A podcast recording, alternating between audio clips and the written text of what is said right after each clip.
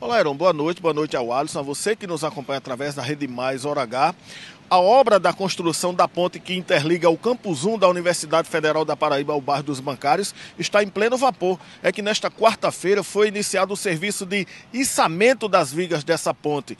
Quem dá detalhe desse serviço é o diretor administrativo do DER, que é o Departamento de Estradas e Rodais aqui da Paraíba, Felipe Maia. Acompanhe conosco. Serão 35 vigas 50 toneladas cada viga aproximadamente, com previsão para encerrar esse içamento até sexta-feira.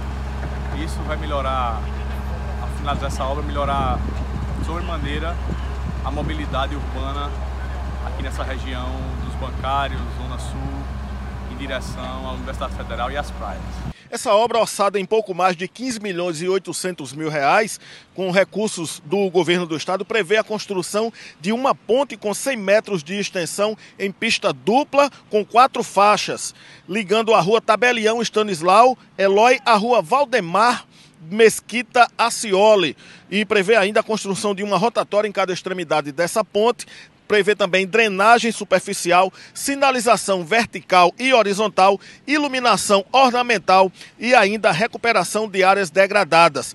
A previsão da entrega dessa obra é para o próximo mês de dezembro. Albemar Santos, Hora H, demais, o dia em uma hora.